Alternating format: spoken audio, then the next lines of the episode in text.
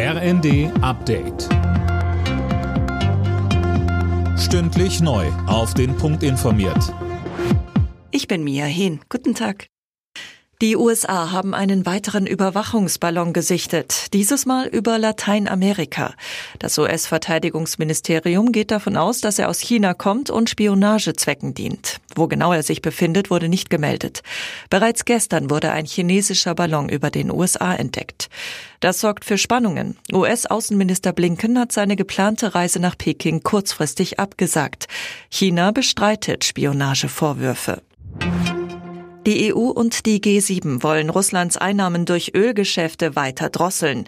Die Mitgliedsländer haben sich zusammen mit Australien jetzt auch auf einen Preisdeckel für Erdölprodukte wie Diesel oder Kerosin geeinigt. Cornelius Träger. Schon ab morgen soll für Diesel und Kerosin eine Preisobergrenze von umgerechnet gut 90 Euro pro Barrel gelten, gut 10 Euro weniger als die aktuellen Marktpreise. Unternehmen, die Erdölprodukte nach Europa bringen, für die mehr gezahlt wurde, müssen mit Strafen rechnen. Ein solcher Preisdeckel gilt schon seit Dezember für russisches Rohöl. Nach Angaben von EU-Kommissionspräsidentin von der Leyen gehen Russland seitdem knapp 150 Millionen Euro pro Tag an Einnahmen verloren.